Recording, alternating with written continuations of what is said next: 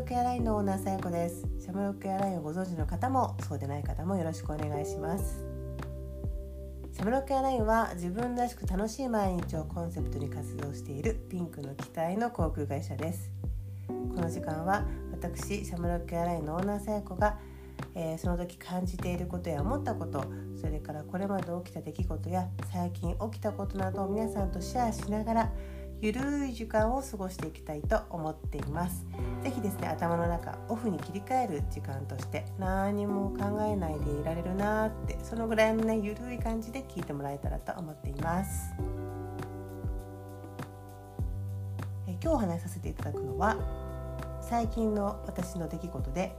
えー、お気に入りのグラスを割ってしまいましたっていう話なんですけど、まあ、今回はね、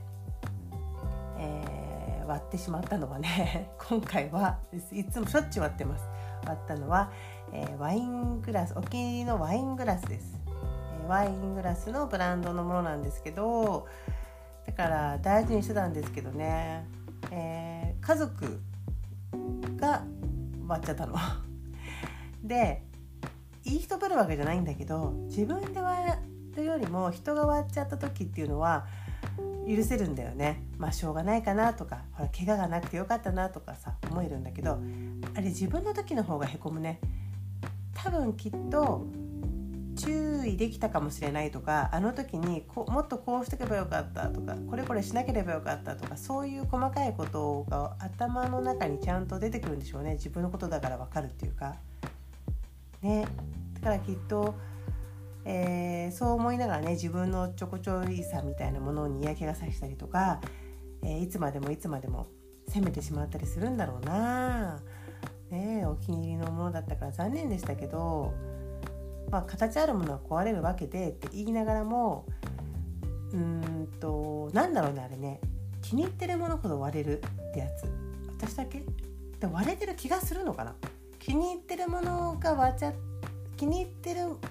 ものが割れるから記憶の中に随分残ってしまうのかな。ねえでこの慎重になってるつもりなんだけどね。でまあ割っちゃって薄いグラスなのでまあ細かく割れたし改めてこんな薄いんだと思ったんですけど薄いグラスで飲むと美味しいんだよねあのお酒に限らずジュースとかもねあのグラスで味絶対変わりますよねだからそのグラスにこだわってる方やグラスを作ってらっしゃる方やプロの方はそんな当たり前だと思うかもしれないけど、まあ、素人としてですよ素人として、えー、やっぱり味は変わると思いますグラスによって。でもしもねあの直接ビール缶ビール飲んだりとか缶チューハイ飲んだりする人がいたいたらね是非ねちょっとグラスをこだわって一回飲んでみてほしいんですけど全然違いますよ。私そのお気に入りのワイングラスであのビールも飲むこともあるけどやっぱ喉越しがいい。すごく飲みやすくなるんですよ。実はねあんまり、えー、ビールとか得意ではないのであのー、そのまま噛んで飲むのも苦手なんですけどそのねグラスに入れることによってこうスーッとこう喉に気持ちよくねビールが入ってくるんですよね。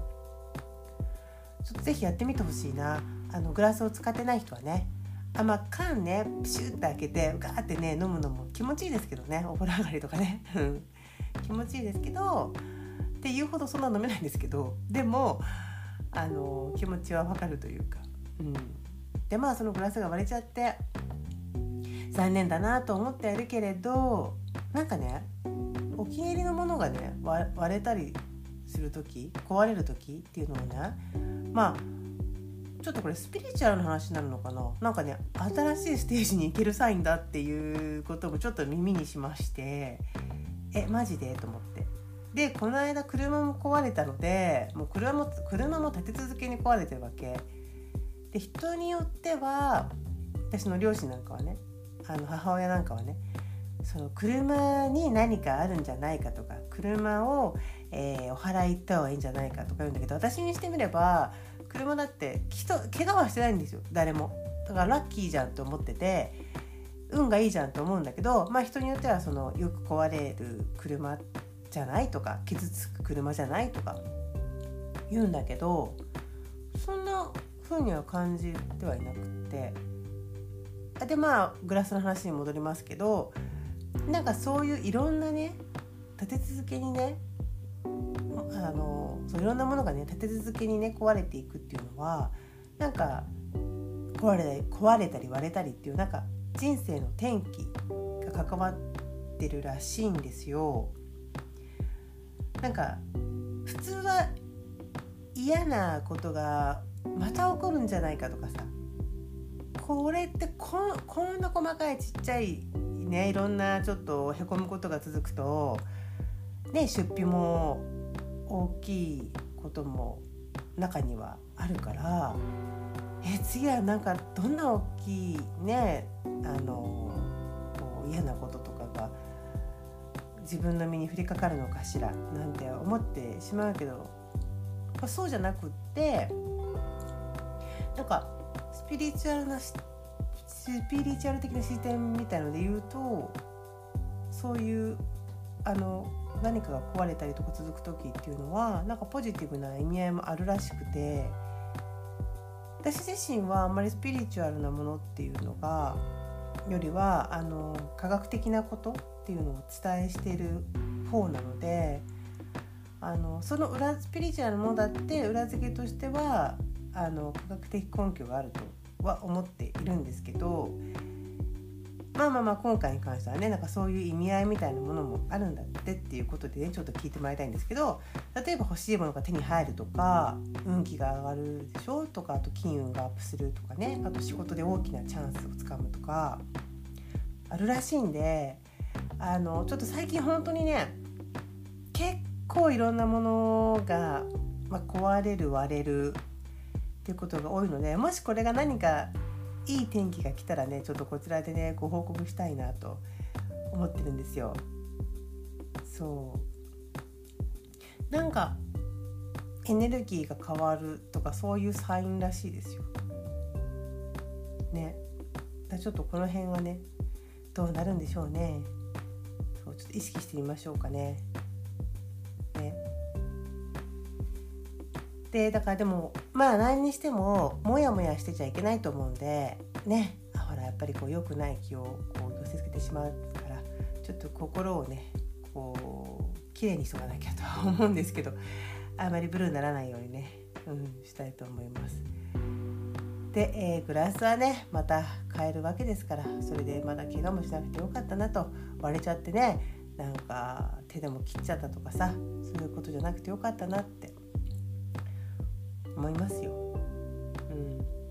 そうだから起きたことをやっぱり前向きにね受け止めようなんかこういう話ばっかりしてるけど、ね、そうしましょうということで。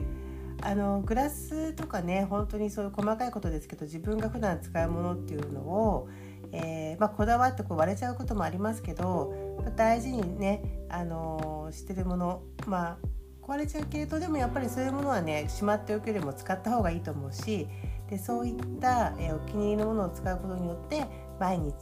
の、えー、ライフスタイルっていうものがすごく幸せで楽しくなると思いますので皆さんもやってみて、あのー、で割れちゃった時はあ大事なものが割れちゃったけどへこまないで何か自分のステージが上がるタイミングなんだとかいいことが起こる前触れなんだとかですね。あと金運があるかもしれないみたいなねそうやって思ってもらえたらいいなとそう思っていきましょう。はい。はい今日はではここまで。それではまた。